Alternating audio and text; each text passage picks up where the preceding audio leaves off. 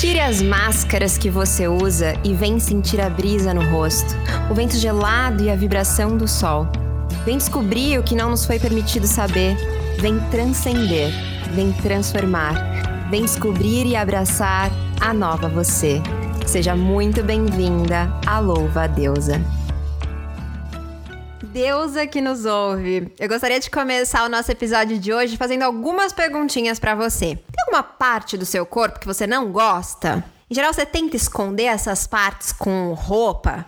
E na hora de tirar uma foto, você já sabe aquele ângulo que milimetricamente tá estudado para te favorecer, entre muitas aspas? Fica tranquila.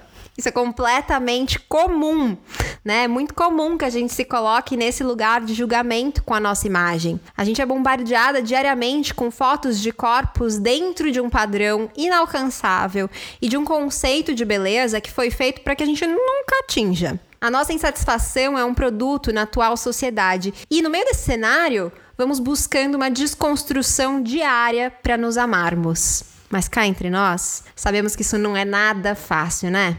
Se trabalhar essa aceitação de nós com nós mesmas já é complicado, e quando permitimos que outra pessoa tenha acesso ao nosso corpo? Como é isso para você? Como é quando, em meio a um beijo gostoso, o seu amor vai te fazer um carinho e coloca a mão bem naquela parte do seu corpo que você tanto esconde? Como é para você quando, em meio a uma transa em que você está totalmente entregue, a mão da sua parceria passa pelo lugar que você mais rejeita do seu ser? E mesmo quando não é dentro de uma relação amorosa, uma relação romântica, como são os toques? Isso te trava, te traz inseguranças? Hoje vamos colocar luz naquele lugar que tanto gostamos de deixar no fundo do baú. Vamos entender porque o toque em certas partes do nosso corpo pode ser tão difícil, mas se trabalhado, tão libertador. Entra, respira fundo, deixa a mala com os medos, as limitações, os rótulos e o sofrimento na entrada. Aqui nós entramos com os pés descalços e com o coração aberto. E para falarmos sobre esse assunto tão necessário, eu tenho aqui comigo hoje um grupo incrível de deusas. Eu tenho, além de tudo, né, vale lembrar que como esse é o último episódio da temporada, eu tenho comigo, como tradicionalmente já acontece, as minhas parceiras de podcast, a Laura, que é roteirista e diretora dessa podcast maravilhosa que está sempre conosco, mas vocês não ouvem. Ela está sempre conosco. Seja bem-vinda, Laura. Muito obrigada. Eu tô mais do que feliz em participar, ainda mais num tema como esse tão importante, tão recorrente do nosso dia a dia, né? Se toque no corpo. Vamos que vamos. Boa, maravilha! E esse episódio também tá muito especial porque nós temos aqui ouvintas, seguidoras maravilhosas, começando com a Bruna Santuário, uma mulher trans, transfeminista, militante das causas negras e LGBTQIA+. Seja muito bem-vinda! Obrigada, Sofia. Muito bom falar sobre esse tema que foi palco de muitas terapias. Poxa, é. Eu acho que para todas nós aqui também. Mas quero ouvir muito a sua história daqui a pouquinho. E aqui comigo também, aqui conosco também, a deusa Caroline, uma das minhas seguidoras mais engajadas, que segue, que segue comigo nessa jornada já há algum tempo, trocando muitas experiências, vivências, conhecimento e muito afeto. Seja muito bem-vinda, Carol. Muito obrigada, muito obrigada. Estou muito lisonjeada de estar aqui participando com vocês. Muito obrigada. Ai, Deus deusa. E para aumentar essa roda e fechar com chave de ouro, temos uma deusa que já esteve aqui, acho que a terceira participação dela já na Louva Deusa, a consultora de estilo Thaís Souza, uma mulher negra que saiu da periferia para o mundo, comunicadora social por formação, que atualmente é consultora de desenvolvimento e resgate de estilo pessoal com foco em autoconhecimento e autoexpressão do ser e que atua em projetos independentes voltados para o empreendedorismo, feminismo e a democratização da moda brasileira. Seja muito bem-vinda mais uma vez, Thaís. Olá, pessoal. Aqui já quero uma cadeira cativa, sempre falo isso. Muito feliz em participar mais uma vez com vocês, com essas deusas maravilhosas. É sua, é sua a cadeira. E bora lá então, né? Hoje a gente vai falar sobre esses incômodos que a gente tem com os toques. Então eu já te convido ouvinta, a fazer esse mergulho. Quando foi a primeira vez que você sentiu algum incômodo ao ser tocada? Quais sentimentos isso te provocou? Para onde esses toques te levaram? Vai ser profundo. Então eu queria começar já perguntando para vocês como que é a história de vocês, né? A relação de vocês com o corpo, né? Se tem alguma região que vocês tentaram esconder em algum momento, como que é a relação com o corpo de vocês? Vou começar aqui pela, pela ordem que eu tô vendo aqui na, no videozinho, Carol. Bem, é, para mim, no começo, é questão de toque, né? Já começou dentro de casa. Nós não nos abraçávamos. Já começa por aí. É, meus pais eram muito severos, né? E tinha um afastamento muito grande em questão de família. Então, o abraço, a, a parte afetiva, era algo muito errado, parecia ser errado. E quando eu tive meu primeiro relacionamento, eu tinha pavor que colocasse em mim. É, de, foi no primeiro relacionamento, depois foi no casamento. O toque sempre é algo que me incomodou. Sempre me incomodou. E aí depois veio a parte das minhas gestações também. Três gestações. Então, incômodo na barriga enorme. É enorme. A minha barriga é algo que me incomoda muito. Não gostam. É justamente porque ela é flácida. E aí eu fico sabe, dando aquela agonia, aquela aflição. E, e nunca tive um feedback negativo de alguém falar que a minha barriga está feia ou flácida, algo desse tipo, né? Tive parceiros que nunca me disse, nunca me diminuíram. Porém, quando me tocavam, é algo constrangedor. E a mama também, não posso esquecer da mama, porque quando você amamenta também é uma coisa meio. É, fica meio molinho, estranho.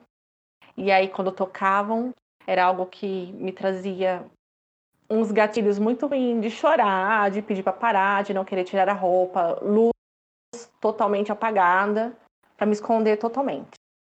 Então foi um processo muito grande de sair disso. E eu fiquei muito interessada, porque o seu processo, assim, você não tinha muito contato físico na infância. Então, para você, de certa forma, você achava estranho ser tocada? É, era um estranhamento no lugar de que é algo que eu desconheço? Ou vinha é, associado a algum tipo de medo? A questão era que na hora que me tocavam, a questão era constrangedora. Eu me sentia constrangida, invadida. É, isso, parecia que estavam invadindo o meu espaço. O meu corpo ninguém toca, a não ser eu mesma. É, é, é esse negócio de abraçar e carinho no cabelo, odiava. E, e, e, parece que todos os meus par antigos parceiros, eles só iam direto no meu cabelo. Era a primeira coisa que eles faziam. Fazer carinho. Eu tiro a mão! É, parece que a pessoa veio para te pegar esse gatilho, para te engatilhar.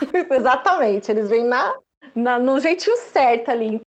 Então me trazia muita coisa, eu ficava nervosa, brigava, não toque em mim, não toque em mim. E aí só piorou conforme veio os filhos, gestações e tudo mais. Aí o corpo da gente muda muito. E aí eu tive aquele choque de ver meu corpo diferente. Até meus 19 anos eu era muito magra e depois que veio meus filhos, é, começa a criar gominhos. Quando senta, né, a barriga dobra, quando põe uma calça mais apertadinha, dá aquela aumentada aí já começou, aí já comecei a usar tamanho grande. Agora que eu voltei a usar meu tamanho normal, porque eu tanto tempo uso tamanho G e GG. Porque sempre tá marcando, tá marcando, não quero que ninguém veja. Tá caindo a minha barriga em cima da calça. Então, sempre usei tamanhos maiores.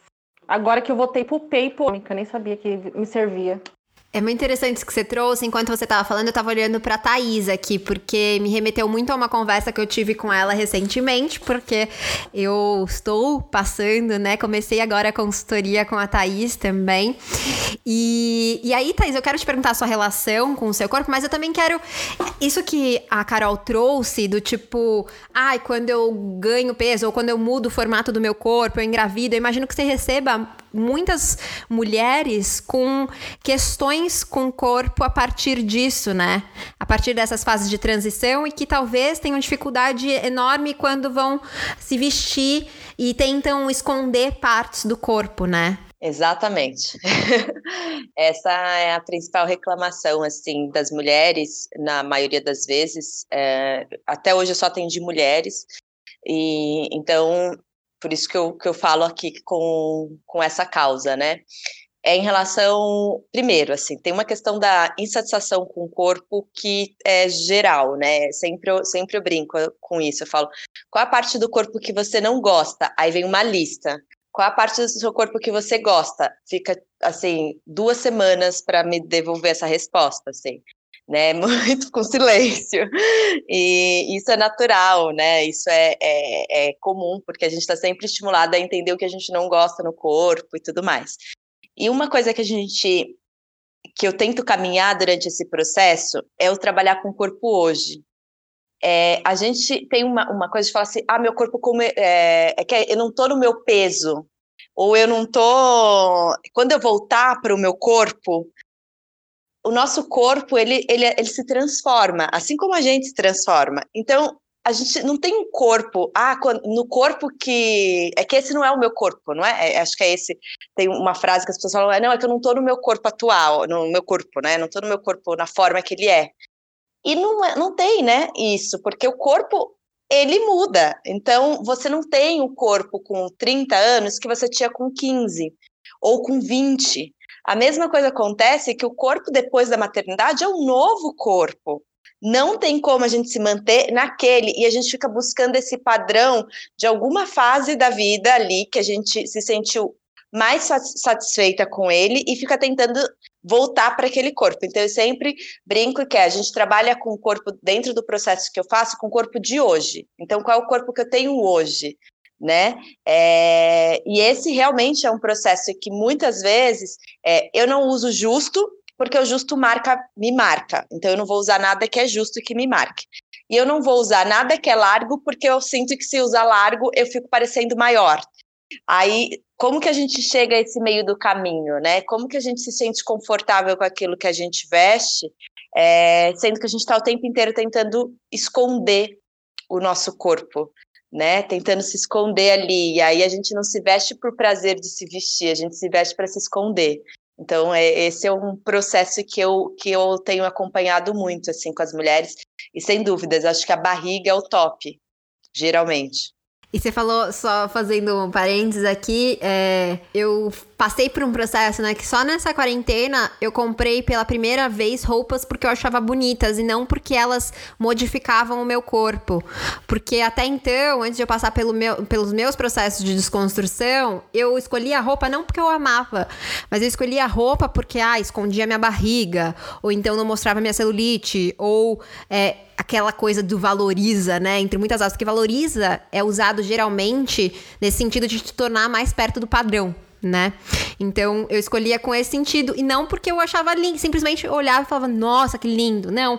E aí eu, eu tenho, acho que até já contei aqui também, que eu lembro de uma roupa quando eu era bem, é, bem criança, assim, que a moça tirou, assim, da ela não tinha, não tava exposta, mas ela foi buscar uma roupa e tal, e ela tirou uma que era tipo mostarda, uma cor mostarda, só que com várias, é, uma listrada brilhante, com várias coisas, a coisa mais cheguei, assim, que você pode imaginar, a coisa coisa mais brega, talvez, que você possa imaginar. E quando ela fez, ela subiu assim, eu. Eu suspirei assim, minha mãe falou: Bom, tá, é essa, né? E aí eu nunca mais vivi essa experiência, né? Porque aí eu já tava beirando a transição para adolescência, a partir do momento que eu passei para minha pré-adolescência, adolescência, já não já não era mais porque eu amava. E a gente, eu acho tão interessante a gente resgatar esse lugar, né, que você trouxe do se vestir pelo prazer de se vestir, né? Não, mas é, é ótimo isso, porque acaba refletindo, né? Então, o corpo, que a gente sente no corpo, a gente vai refletir no que a gente veste. Então, por isso que eu sempre falo, quando eu falo do trabalho que é uma autoexpressão do ser, ele passa primeiro por essa por esse processo de fazer as pazes ali com o seu corpo, com o seu espelho, enxergar, enxergar o corpo não só como é, separado, né? Falo muito sobre isso. Não são pedaços, não sou só barriga, eu não sou só braço, né? Eu sou um corpo, eu sou, eu sou um ser inteiro. Então, como que a gente se enxerga inteiro? Eu acho que isso, de certa forma, passa muito por esse. Quando a gente começa a se enxergar como um ser que é inteiro, né? É, que não é só uma parte do corpo, né? Eu acho que isso ajuda muito a nossa relação. Mas você, alguém aqui falou, né? Sobre você, acho que você falou da adolescência, dessa fase é uma outra fase que também é uma questão, porque geralmente é onde a gente começa a encontrar algumas barreiras, não só com o corpo, mas com o toque. Que acho que a Carol falou, e aí eu conectei muito, assim, tem muito a ver com o que eu passei também. Então, só conectando aí essas duas coisas, né? Que além você tem o vestir, você tem o corpo e você tem o toque, que são coisas que vão acontecendo ao longo da vida e que depois elas se unem e se a gente não começa a, a, a mexer aí nesse nesse processo, né, vai virando um, um, um grande trauma, digamos assim, né? E o se vestir é um toque também, né? Pensando aqui agora, enquanto você falava, eu falei, nossa, mas você, você é tocada pela roupa né? A gente é tocada talvez pela roupa mais do que a gente é tocada por qualquer outra coisa na vida, né? E esse incômodo com as roupas, com o que tá marcando, sei o quê, é, pode ser muito facilmente associado a esse, esse incômodo com o toque, né? Não sei, sim, me veio sim. aqui agora. Tem, eu tenho clientes que falam assim: eu gosto de roupa que parece abraço. É. que seja fofinha. Então, cada uma traz, um, traz uma questão. Eu conheço algumas pessoas que têm é, toque, que não gostam do, do botão, é, né, então tem, tem tudo isso, sim. A roupa ela, ela é um abraço mesmo pra gente. E ela e aí você depende como que você gosta desse abraço, né? Você gosta de, de um abraço que seja. Ou eu não gosto do abraço, eu não gosto de nada que me pegue, porque isso é muito comum também. Eu não gosto de nada que cole no meu corpo, que, que me pegue. Eu preciso ter espaço e movimento. Então é muito comum você encontrar pessoas que só usam roupas largas, porque ela não, ela tem incômodo da roupa tocando o corpo dela. Eu lembrei, tá, você falando disso, lembrei muito da minha mãe, que tinha, que usava, ela não gostava de usar gola rolê, porque ela falava que sufocava ela. Ela tinha, mas claramente era uma coisa, é dela, ela não gosta de ser sufocada. Mas daí a roupa se também entrava nisso. Ela não usava gola rolê, ela se sentia sufocada pela roupa, né? ou uma calcinha hot pant, né? Que eu fiquei lembrando que a Thaís adora, porque dá quem aquelas que já expõem a amiga, né? que dá uma aquecidinha aqui na, na barriga. Eu gosto, mas, por exemplo, eu tenho um pouco de aflição que o elástico pegue no meu umbigo. Eu gosto do meu umbigo livre. Então é isso, né? Eu acho que se a gente for perguntar, a roupa diz muito sobre questões ali muito íntimas nossas, assim, né? Muito interessante. Muito interessante. Adorei esse caminho que a gente fez. Mas, Thaís, me conta qual é a sua relação com o toque, que eu quero já saber também. Ai, ai, ai. É bem parecido com, com o da Carol, quando ela estava falando, eu estava rindo aqui, porque acho que tem, tem duas relações com o toque que são diferentes. Tem a relação com o toque ali no momento é, né, de um relacionamento mais romântico e, e, talvez, ou muitas vezes também dentro do, do, ato sexual ali no momento do sexo, que é um, um, tipo de relação, e tem a outra relação que eu tenho com o toque, que é essa relação no dia a dia, da amizade, da família, que tem uma história muito parecida, assim. Então, a minha família não tem o toque. É uma piada isso, assim, até chega a ser piada. As pessoas, quando me veem com a minha família, é, meu irmão, minha mãe, a forma, todo mundo questiona. Então, todas as vezes que meus amigos acabam conhecendo minha família, eles falam: nossa, é porque chega a ser realmente estranho. não existe toque. Então, não existia na, na infância entre eu, é, entre minha família ali, meu núcleo familiar. O meu pai era a pessoa que mais se aproximava desse processo do toque. Né? Era o que abraçava, é que muitas vezes colocava no colo, mas tinha uma questão que era muito na infância. Então, logo quando você começa a crescer um pouquinho, esse toque que ainda existia já ele já se já se despende, já deixa de existir completamente. Dentro dessa relação com toque também, eu tive um processo, eu cresci com todos os meus primos por, por é, muito próximo, então hoje nós somos mais ou menos em 32 primos, a gente cresceu juntos. Então não tinha muito tempo ali era minha avó que cuidava de todos, não tinha tempo para toque, para muita, né, ali para uma, uma educação muito afetiva, né? Então, dentro desse processo, o que, que eu descobri recente, fazem uns dois anos, é, eu tinha uma, uma aflição muito grande do, do cafuné, né? E acontecia a mesma coisa, toda relação começava querendo fazer cafuné, e principalmente na hora de dormir, aquela coisa, fazer carinho na cabeça, e eu ficava desesperada, porque tirava meu sono. Então, eu não queria de jeito nenhum que a pessoa tocasse na minha cabeça na hora de dormir. Isso me, dá, me causava uma ansiedade. E alguns anos, agora, um, um, dois anos atrás, eu fiz um curso e eu, com a Tânia Mujuca, e, e ela fez um exercício do toque e que me fez remeter por que, que eu tinha dificuldade com o cafuné.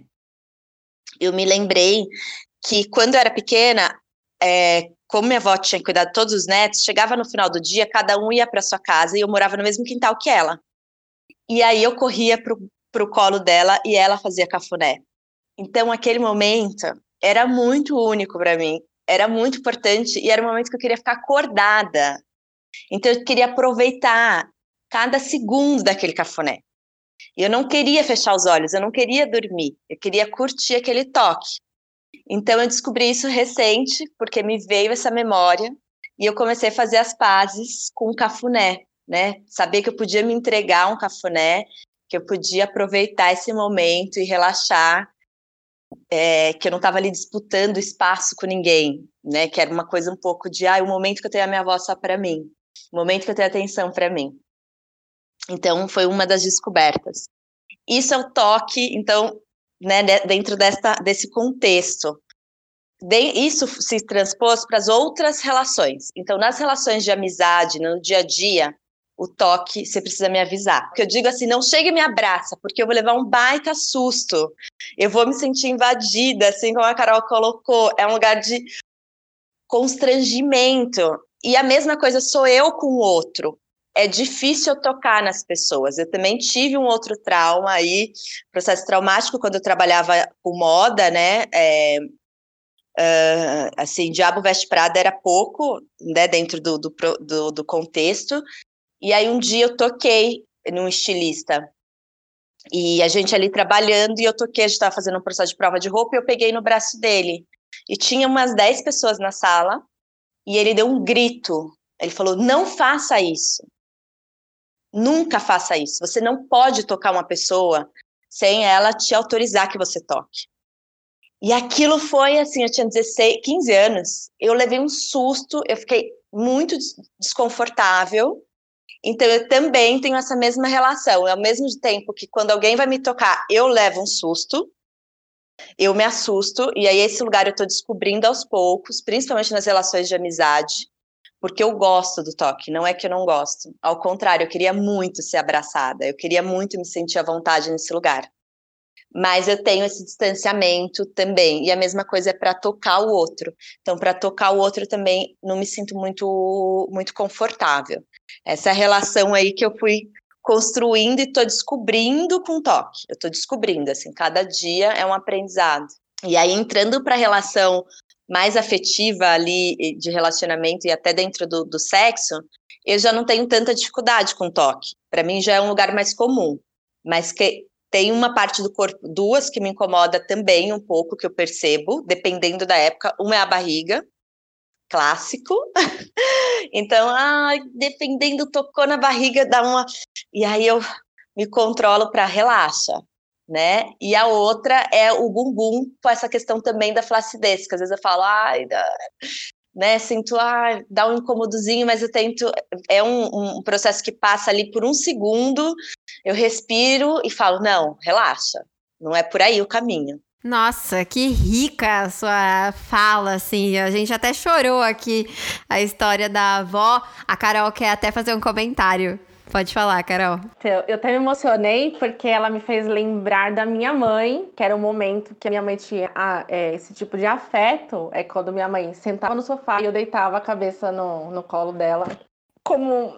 Desculpa. Como esse momento tinha mais três irmãs, eu sou a mais nova das, das filhas, então era um momento que ela era só minha. Era só minha ali, né? Então, me lembrou isso e agora eu, eu aprendi de agora mais um pouquinho entender o toque, por que que me incomodava tanto o toque no cabelo. É, é incrível isso. Nada é por acaso. Que momento. Desculpa. Os nossos encontros na Louva Deusa, eles, assim, são encontros que o universo, o universo organiza. E não é por acaso, né, que vocês têm uma história tão parecida. Muito lindo. Que emocionante. Tô aqui emocionada. Bruna, tá quietinha, Bruna. Eu quero saber que você me disse que tem vários incômodos com o toque. Me conta essa relação com o seu corpo e com o toque. Então, eu sou Bruna, eu sou uma mulher trans. Isso é uma coisa muito difícil pela aceitação social, pela questão da autoaceitação. Então isso gera um problema com toque. Hoje menos do que antes, né? Porque você vai se trabalhando, você vai fazendo terapias, você entra, você emerge em você mesma, então hoje menos. Então hoje eu só tenho, em relação à transexualidade, só tenho problemas com a disforia genital. O que, que é isso? É eu não enxergar como parte de mim um órgão genital. Então eu não permito que ninguém toque, tá? Mas eu tive outros problemas. Eu tive, eu fui molestada aos dois anos. Eu sofri um estupro aos 27, aos 27 anos. Então, eu não permito que hoje nenhum homem toque em mim. Durante o processo de recuperação, é, eu também não permitia que mulheres tocassem. Então eu não permitia que ninguém tocasse. Ninguém chegaria, chegasse em mim. Abraço era uma coisa, era como se tivesse me agredindo. Era um processo agressivo, tá? Então, para mim, não, não existia abraço, não existia toque. As pessoas têm pessoas que falam e elas tocam o corpo da gente ao falar. Isso, para mim, era como se elas estivessem me batendo. Ela, sabe, era um soco no estômago. Era horrível, era uma coisa horrível. E eu fui fazendo terapia e eu fui melhorando. A ponto de permitir que as mulheres toquem em mim, mas os homens não. Hoje, nenhum homem toca em mim. A menos que exista uma relação afetiva entre a gente. Se não existir uma relação afetiva, eu não permito que nenhum homem toque em mim, tá? E, é, assim, podem as pessoas acharem que é uma, assim, é uma limitação, mas eu vejo como uma segurança. É, minha, é o meu processo de segurança, de me sentir segura, de me sentir confortável comigo e com o outro. Então, homem, assim, em nenhum lugar, nem nas costas, em nenhum lugar, tá? E assim, seja amigo, seja parente, seja pai, eu não gosto, independente de quem seja. A figura masculina, ela me causa problemas ao me tocar. Então, para eu permitir que esse homem toque em mim, precisa existir alguma coisa entre a gente, pelo menos uma atração física no mínimo. E por ser trans, por ter problemas com o meu órgão genital, eu não permito que ele toque no meu órgão genital. Pretendo sim fazer uma cirurgia de transgenitalização. O que é isso? É você mudar o órgão genital. Você adaptar o seu órgão genital à sua cabeça. E aí penso que seria diferente, mas hoje. É, nossa, é muito interessante, é triste, né, que a sua vivência com o toque tenha se dado dessa maneira, mas é interessante como a nossa percepção sobre o toque ela encontra, né? Ela acontece a partir realmente da nossa história, a partir daquilo que a gente experienciou na nossa vida, né? Então, é, é isso. Não dá pra, não dá pra falar que ah, abraço então é afeto, porque para você isso tá longe de ser afeto. Para você isso te ameaça, né? É, te afeta, mas negativamente. Então é muito importante a gente entender as mais diversas percepções e experiências e vivências com, com relação ao toque, né? Porque a partir dessa desse entendimento, a gente consegue talvez é, criar mais empatia, né? E respeitar o, a outra pessoa, né? E eu fiquei curiosa. É, você disse que então não deixa que ninguém toque na sua genitália, nem que você esteja numa relação sexual. Mas e você? Qual que é a sua relação com o seu toque no seu corpo? Sofia, eu não sinto prazer com masturbação. Então isso é uma coisa que não existe. O meu, assim, o meu prazer é trabalhar o meu corpo para que ele se torne mais feminino. Esse é o meu prazer. Então, como ela estava falando, é, vocês estavam falando, você, Thaís, a respeito de roupas. Então, algumas mulheres elas não permitem, elas não gostam que roupas sejam muito é, justas, que elas as toquem. Eu e observo que isso também é com muitas outras mulheres trans elas já gostam, nós já gostamos que as roupas evidenciem o nosso corpo, para que o, o, outro veja que nós somos uma mulher através do nosso corpo. Então, isso eu, eu, eu não consigo. Eu até tento, eu uso roupas, é, calças jeans muito apertadas, muito justas, para que isso fique evidente. Eu não consigo é, usar roupas largas. Se eu usar alguma roupa larga na parte de baixo, ela vai ser é, justa na parte de cima. Se ela for justa, é, folgada na parte de cima, ela vai ser justa na parte de baixo. Precisa ficar evidente o meu corpo, que é um corpo trans, para que o outro enxergue isso, para que o outro me veja como mulher. É muito interessante. Realmente, a Louva a Deus, ela é uma escola para mim, porque, por exemplo, né, falo tanto sobre, ah, não a, a, maquiagem, a gente tem que olhar, e a maquiagem, a forma, né, pode ser prejudicial, né mas para você, talvez, a maquiagem ou a roupa de determinados jeitos, de um jeito ou de outro, pode ser uma fonte de libertação, né? Então, realmente não dá para universalizar nada, não dá para dizer que nada é é isso e acabou para todo mundo, né? Porque as pessoas têm vivências diferentes, dependendo do contexto, o que aprisiona um liberta o outro, né? O que aprisiona uma liberta a outra. Então, é muito rico ouvir essa sua vivência com, com a roupa. Porque para mim, né, a minha experiência com a roupa é de é, eu pensar em usar uma roupa justa me dá uma certa, um certo desespero, né? Mas a minha vivência, a minha experiência nesse mundo é completamente diferente da sua experiência, da experiência da Carol, da Thaís, enfim, tem coisas que a gente se encontra, mas tem muitas coisas que são muito particulares da nossa vida, né? Eu acho isso muito rico, muito incrível. Sofia, a gente tem trabalhado bastante com a, a autoaceitação feminina. Nós transfeministas, nós feministas temos trabalhado muito isso. Mas a indústria da cirurgia plástica para nós mulheres trans, ela é libertadora. É uma forma de adequar a nossa cabeça ao nosso corpo. Então a gente fala sobre a, a posição social do silicone, é, no caso a roupa, o cabelo, o cabelo precisa ser grande, o cabelo precisa ter um aplique, o, o, o, o corpo precisa, né? O corpo ele precisa passar por uma cirurgia plástica, por uma lipoaspiração, por, por uma abdominoplastia. Então tudo isso para a gente é é muito libertador, porque o nosso corpo é, ele precisa ter características femininas para que a gente se sinta mais mulher trabalha também isso dentro do movimento trans, mas não é uma coisa muito fácil. Você entende? Não é, não é muito simples pra gente por questões de disforia, tá? É por questões da nossa própria cabeça. Então a gente precisa se enxergar como mulher e a gente vai se enxergar como mulher se, é, se comparando a outras mulheres muitas vezes, não é o ideal, mas é o que nós, muitas de nós fazemos. Nós nos comparamos a outras mulheres e nos moldamos é, para que sejamos iguais a essas mulheres, tá? Então é muito, isso é muito louco pra gente. Não é uma coisa, não é uma coisa fácil. Então a gente luta para que mulheres cis não ser, não recebam uma imposição social do uma imposição social, uma imposição estética, mas nós aclamamos por essa, por essa estética, nós aclamamos por essa cirurgia plástica. Então é, é uma coisa assim, é um sentimento muito ambíguo. Não é só em relação ao toque, mas em relação a como você se vê preparada para receber esse toque.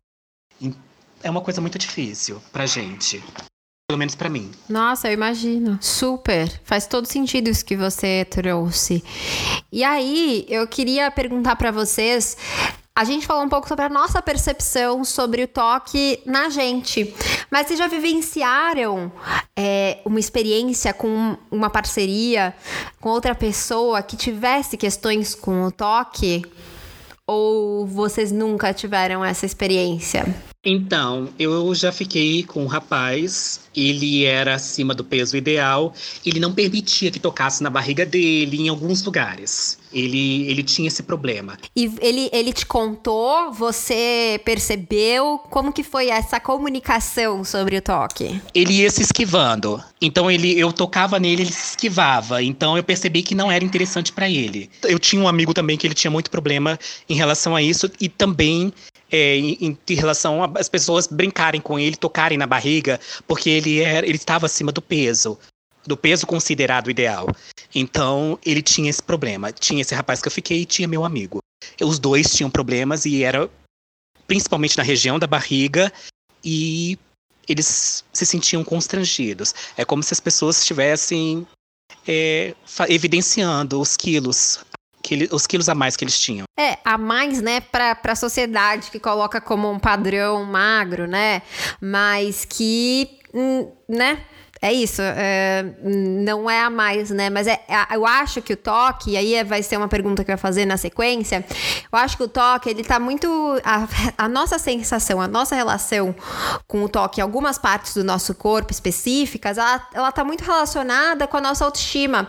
Então, se nós, aquela parte do corpo a gente não se sente bem com ela, a gente não acha ela uma parte bonita, a gente aprendeu através dessa sociedade que tem como base um padrão bastante gordofóbico, racista, LGBTQIA mais fóbico, né? Com diversos preconceitos, a nossa autoestima acaba sendo muito afetada por essa por esses preconceitos e aí a nossa relação com o toque também muda de acordo com isso, né?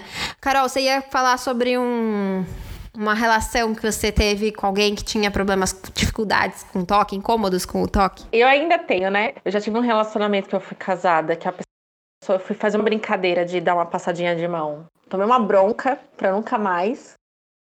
Porque odiava que colocasse a mão até no bolso de 10. Né? E uma vez que fui enfiar a mão no bolso, na bunda. Não, não podia nem enfiar a mão no bolso. Era uma zona proibida. Proibida. E eu tenho uma irmã minha que pegou, assim, ganhou peso na gestação dela e ela tem pavor de abraço que encoste na parte da barriga dela seja para que for. O abraço que a pessoa fica se sentir perto assim dela, ela afasta a bunda até para trás assim, para a barriga não encostar na outra pessoa. Então ela não gosta, ela tem pavor. Me identifico muito. Em várias fases da minha vida eu fiz isso. Muitas fases da minha vida eu fiz isso. Me identifico demais. Várias estratégias, né? Tem essa de você colocar a barriga para trás.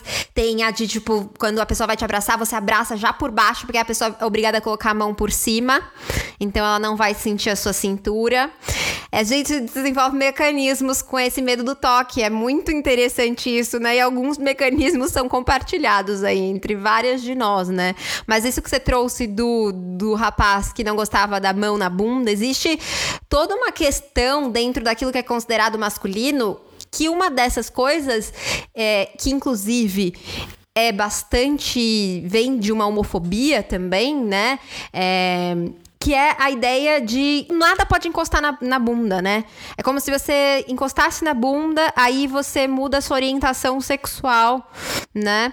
E enfim, é algo que precisa ser desconstruído, mas que muitos homens carregam ainda. Eu também já tive várias relações com rapazes que não gostavam. E eles falavam: na bunda não, na bunda não. E aí, é, demorou bastante tempo. Acho que o Márcio foi o primeiro rapaz que não tem nenhuma. Márcio, nossa, também.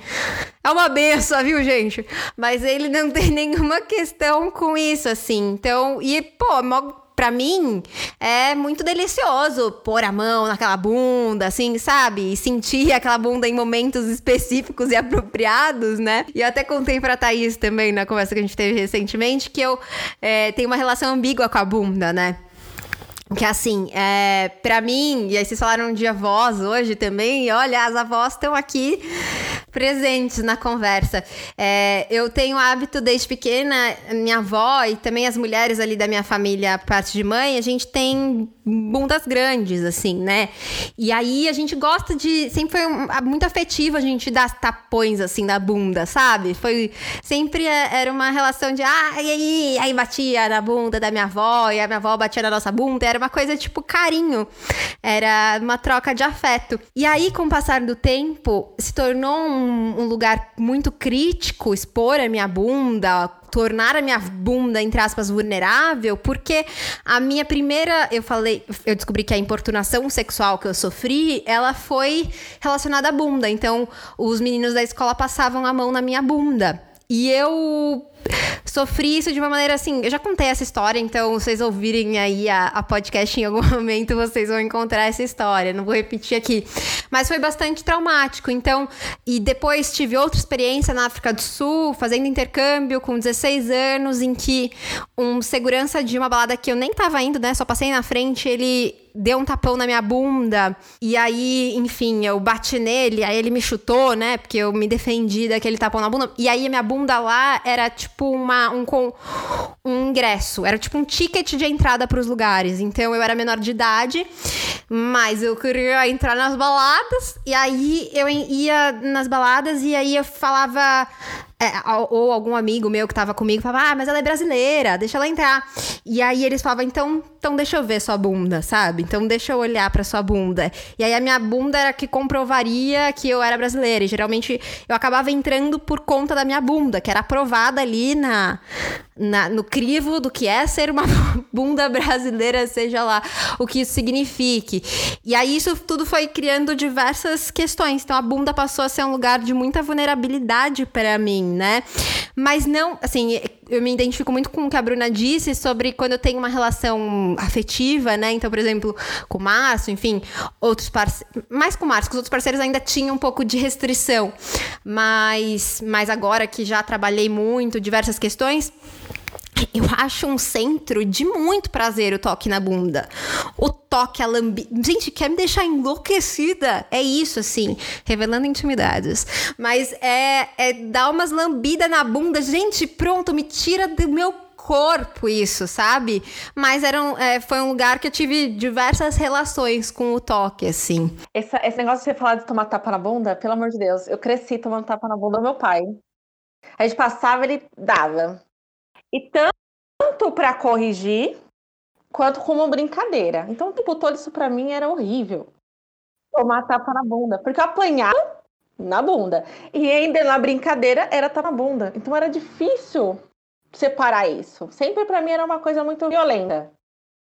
Era muito ofensiva. Então, quando tocam. E assim, e as brincadeiras de bunda murcha. Eu sempre fui muito magra. Aí ficava escutando, ai, sua bundinha murcha, que bundinha murcha.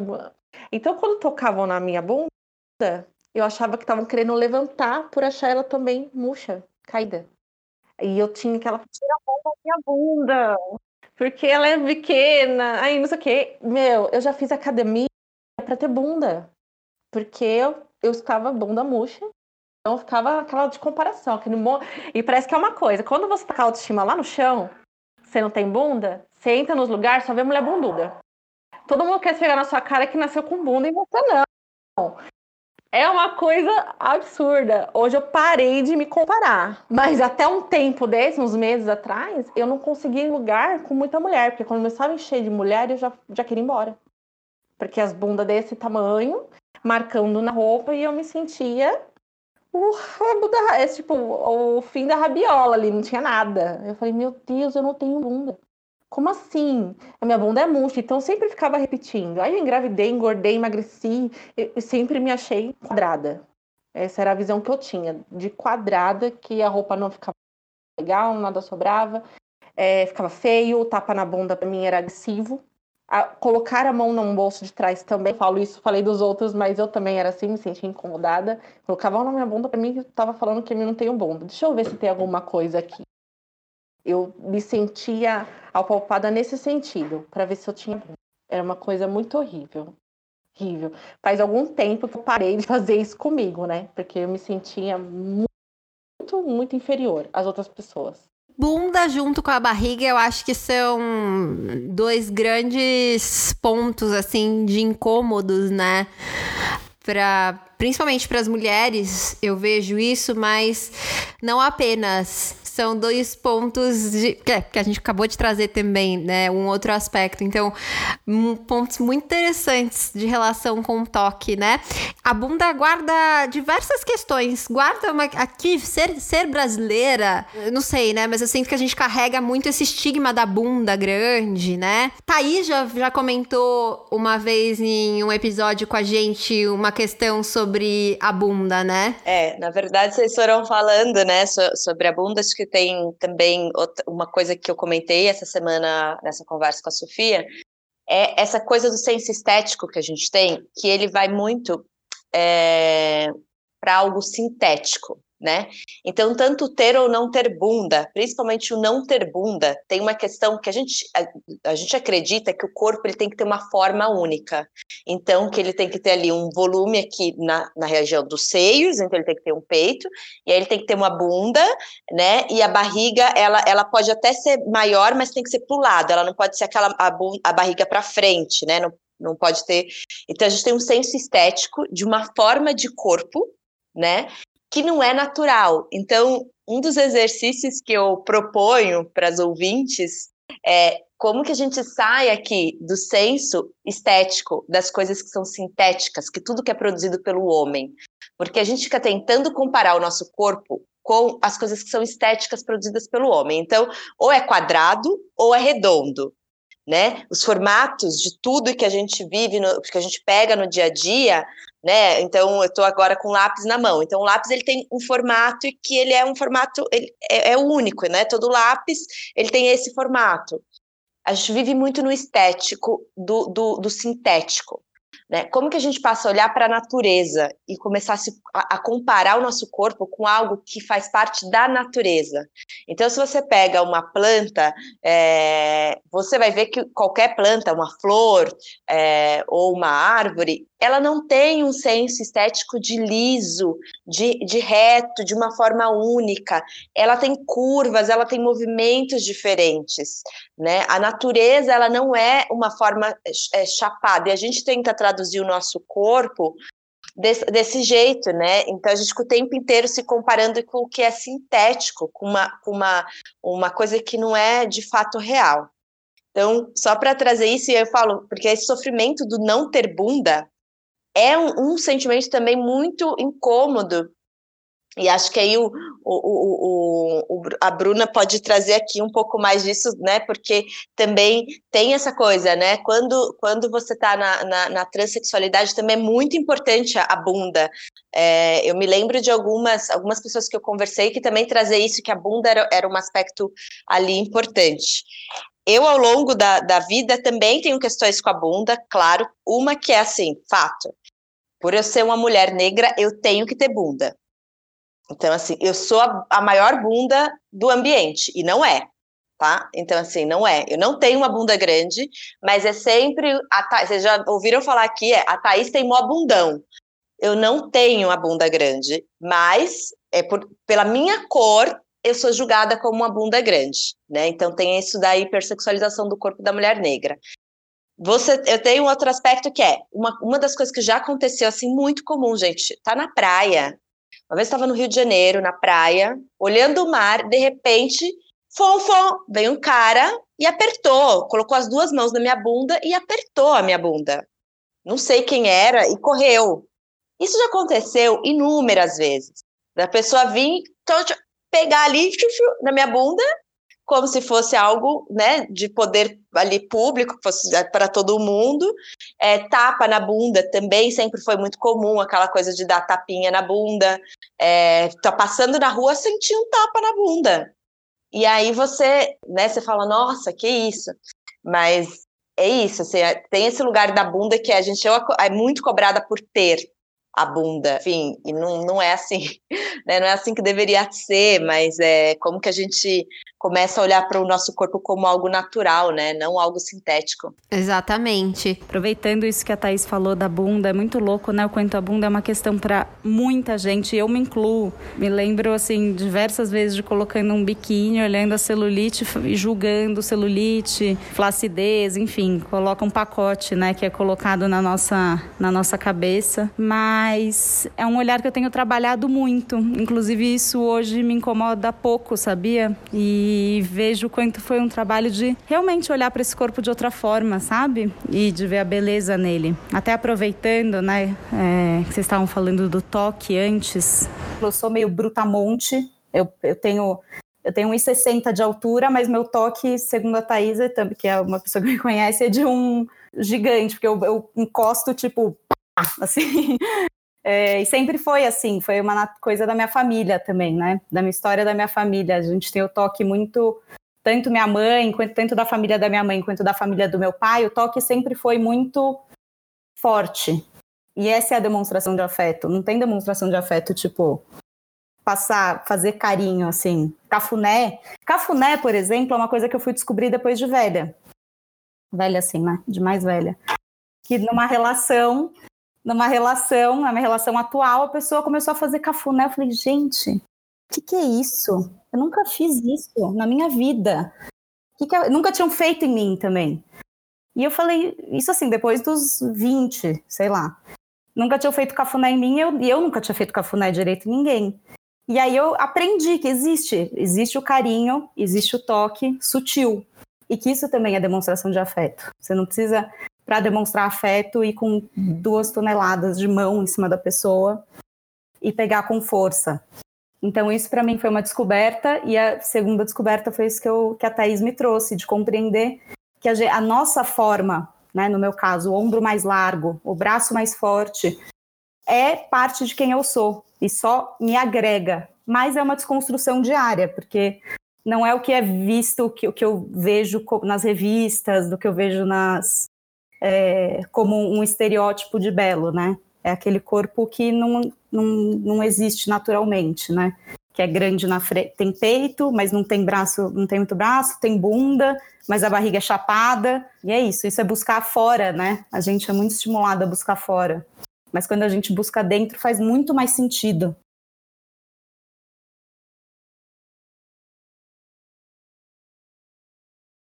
É verdade. Você falou esse negócio do toque bruto.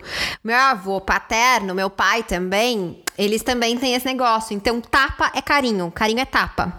Então, eles batem. Ah! Cachorro, né? Quando vai fazer carinho no cachorro, eu peguei isso muito dar os tapinhas assim, né? Eu hoje faço isso muito com Brownie. Brownie é um cachorro de 40 quilos que eu tenho, meu filho. E, e aí o nosso carinho, meu e dele, é isso. Eu dou uns tapinhas assim na, na bunda dele, assim, e eu acho ah, a coisa mais gostosa do mundo, aquele cachorro. E, e é assim o meu afeto com ele. Eu lembro que meu avô, ele nossa, até agora com a neta mais nova dele, que é muito mais nova que eu, é, ele, e comigo também, com a Tata, ele, um, um dos jeitos de carinho dele era puxar a gente, erguer o nosso corpo inteiro pela cabeça. Isso era afeto. Eu, eu me identifico muito, porque. E é, o que é bonito é, que é, é compreender que, que é afeto, às vezes, quando você está na relação com outro, e aí você encontra um outro ser, que tem uma outra história, que tem uma outra relação de afeto, que nem né, que a Thaís contou, que a Carol contou do cafuné, né, por exemplo para a pessoa aquilo é maior, estava sendo a maior demonstração de afeto, de acalmar, e para ela estava travando. Eu senti isso também em várias relações de um aprendizado, né? Acho que o Samuel, que é meu atual companheiro, ele é muito mais delicado que eu, muito mais. E ele me ensinou que o toque pode ser sutil. E acho que ele também tem aprendido comigo que tem certas coisas que eu gosto de toque, pode ser bruto também. tem, esse, tem essa descoberta, né? Quando dois seres se encontram, você fala, ih, peraí, vamos ver como é a demonstração de afeto de cada um aqui. Nossa, muito lindo isso, com certeza. E aí teve uma outra coisa que você falou do corpo, do tamanho do corpo lá. Tem uma, uma outra perspectiva que eu lembrei que eu falava para minha terapeuta assim, que eu eu queria ser grande. Ao contrário da Laura que queria ser menorzinha, eu queria ser grande. E eu falava pra ele, ah, eu quero ser grande, sabe? Eu quero ter ombros maiores, eu quero ter costas maiores, eu quero ter um, um bíceps gigante e tal. E eu queria ser, ter um quadril maior, as pernas gigantes. Eu queria muito ser maior.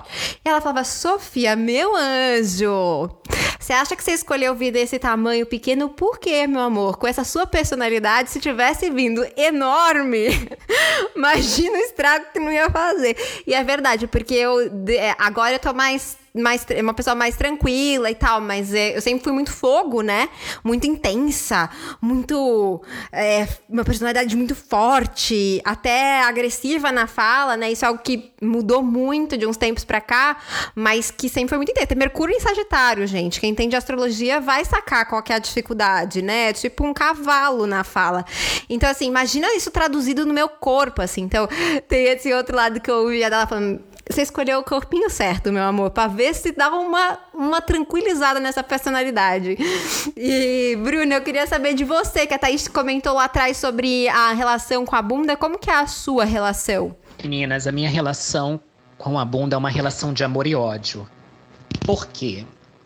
Porque nós trans é, existe praticamente uma obrigatoriedade para que nós sejamos aceita pelo homem, para que nós sejamos as, assumidas por um homem, nós temos que ser é, muito atraentes. E o que é ser muito atraente nesse mundo?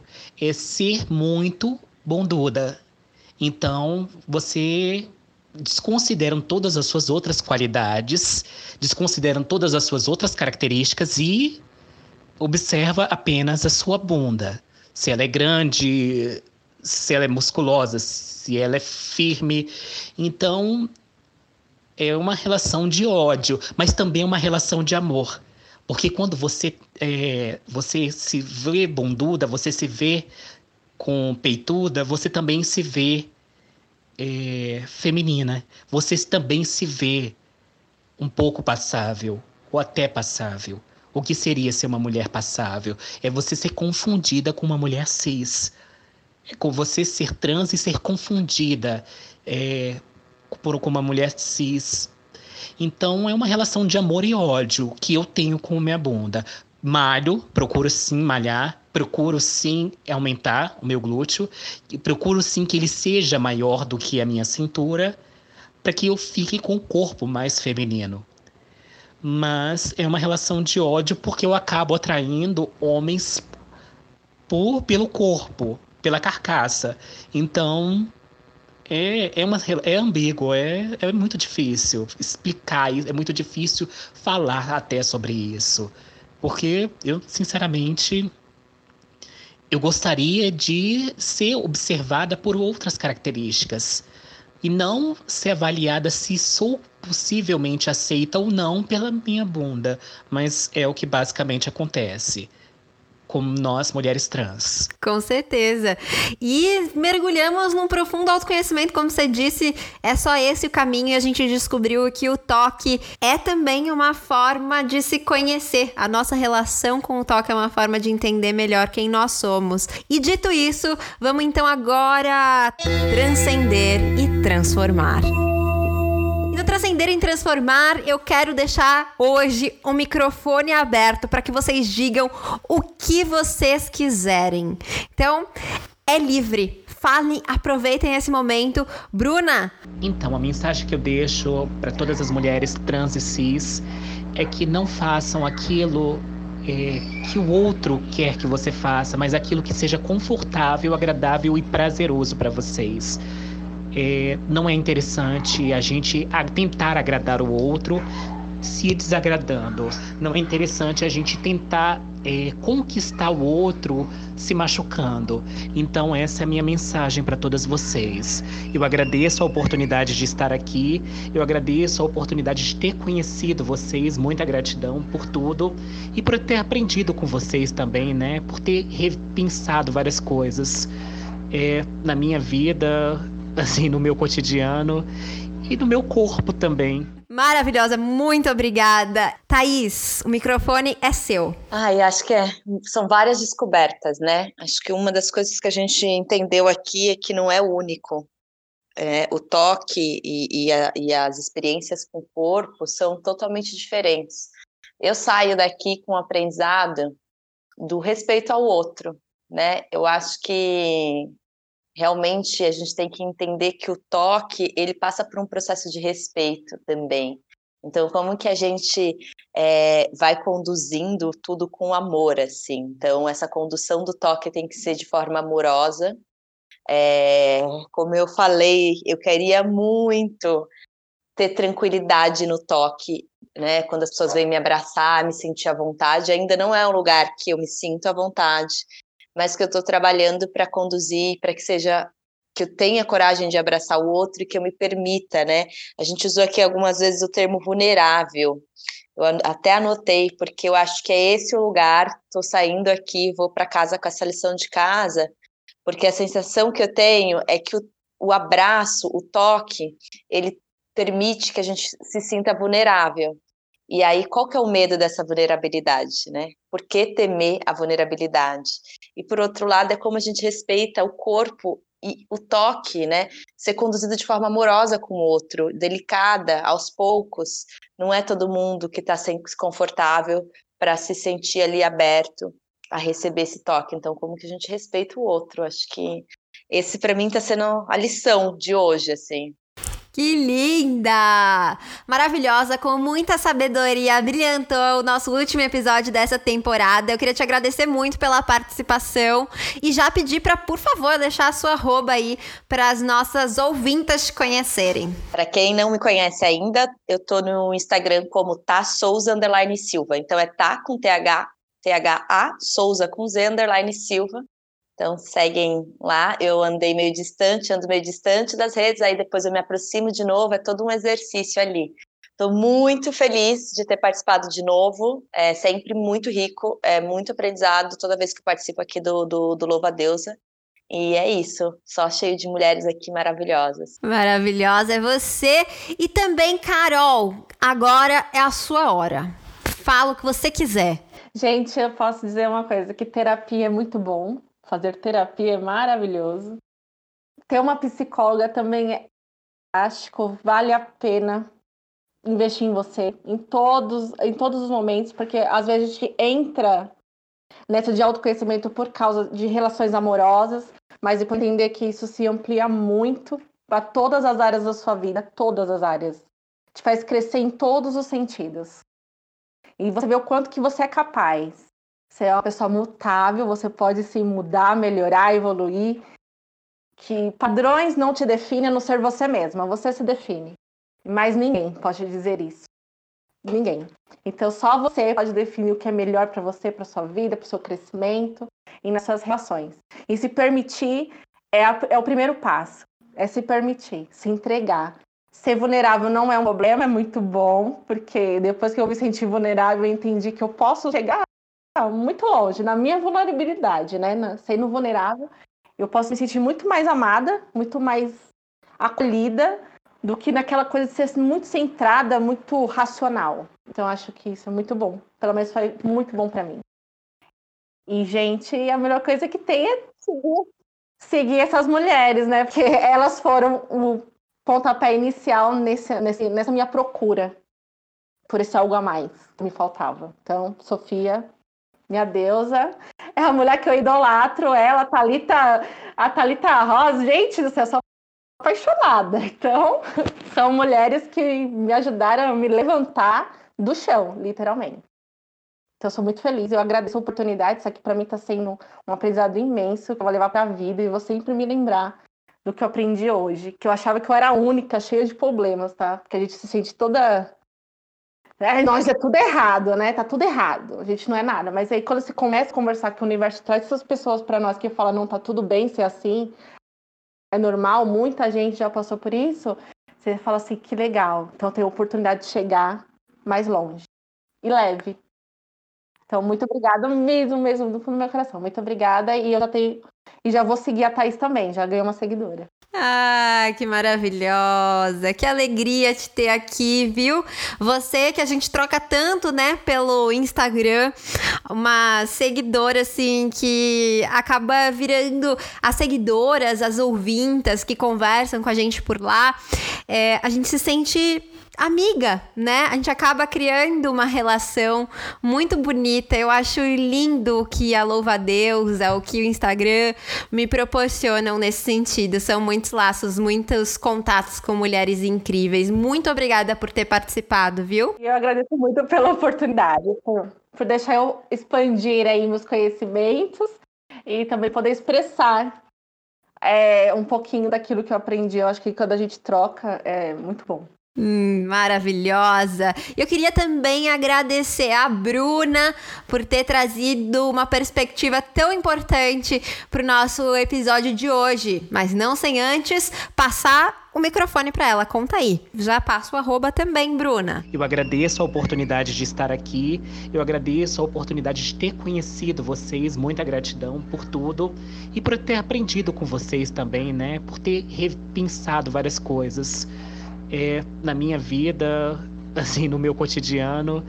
e do meu corpo também. Muito obrigada pela oportunidade e o meu arroba é Bruna Santuário. Maravilhosa, muito obrigada. E Laura, que está aqui sempre conosco, queria te agradecer por mais uma temporada, essa pessoa que me permite e que me, per, me permite e me incentiva, me estimula a entrar em contato com a minha vulnerabilidade, com as minhas versões mais sombrias e mais iluminadas. Eu me sinto à vontade para ser inteiramente, verdadeiramente quem eu sou com você. Muito obrigada. Ah, eu não tenho nem o que dizer. Eu sou muito, muito, muito grata por fazer parte desse projeto e por ter essa parceria com você que vai além desse projeto da Louva Deusa, né? Eu não sei nem se dá para chamar de projeto, para mim é um movimento, assim, já é, um, é algo muito maior. É, e, e eu acho que os papos, né, aproveitando que é episódio de finalização, os papos que a gente tem aqui, as conversas, elas são muito profundas, muito transformadoras, mas num lugar muito acolhedor, muito leve, assim. Eu acho que é um pouco do que a Carol falou. Às vezes a gente chega aqui achando que a gente é cheio de problemas, a gente tem muitas questões, e quando a gente divide, a gente vê que está todo mundo no mesmo barco, cada um no seu, mas nesse mesmo oceano. Tem muita coisa em comum por aí. Então, acho que é muito bonito fazer parte disso e eu sou muito grata porque assim como eu vejo muitas transformações fora, eu me transformei e continuo me transformando muito aqui. Então, muito obrigada. Ai, maravilhosa.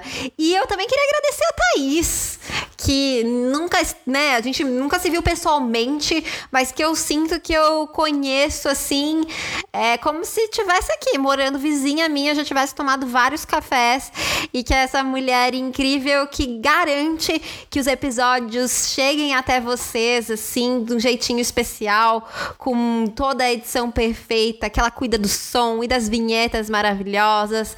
Então, muito obrigada por mais essa temporada, Thaís. Oi, gente, muito obrigada. A honra é toda minha de poder estar aqui sempre ouvindo todos vocês e aprendendo muito.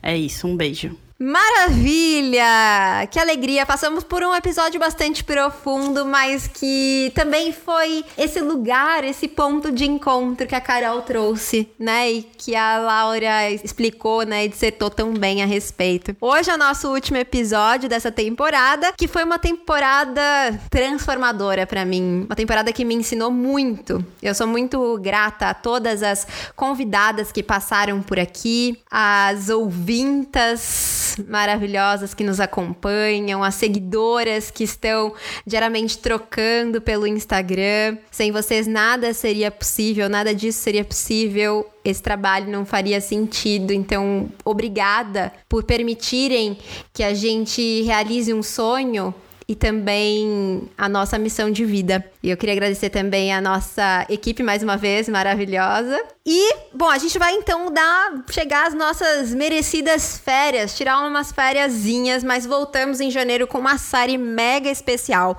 Mas até lá, você pode acompanhar os nossos episódios dessa temporada, das temporadas anteriores, afinal já são quatro temporadas, estamos no quadragésimo episódio. Nossa, que marco incrível! Feliz demais com isso. Eu quero desejar para você excelentes festas, Natal, Ano Novo. Eu sei que esse ano a gente tá vivendo momentos, tempos estranhos, tempos diferentes. Vão ser momentos diferentes por conta da pandemia, mas que a gente possa estar conectada pelo amor, pelas palavras que a gente troca através das redes, né? Através dessa tecnologia que permite, inclusive, que a gente se comunique por aqui e de uma maneira ou de outra, que o coração de cada uma de vocês esteja quentinho e que vocês possam receber o nosso abraço ou não dependendo de qual for a sua preferência. então, muito obrigada mais uma vez por fazer parte dessa jornada. Aqui a gente divide aquilo que achamos importante compartilhar da nossa bagagem e nos ajudamos a carregar aquelas pesadas e difíceis. Tá todo mundo tentando chegar bem no fim da viagem da vida. Eu te desejo mergulhos internos generosos, trocas respeitosas e amor em tudo que for. Viva o meu, o seu, o nosso prazer e até a próxima.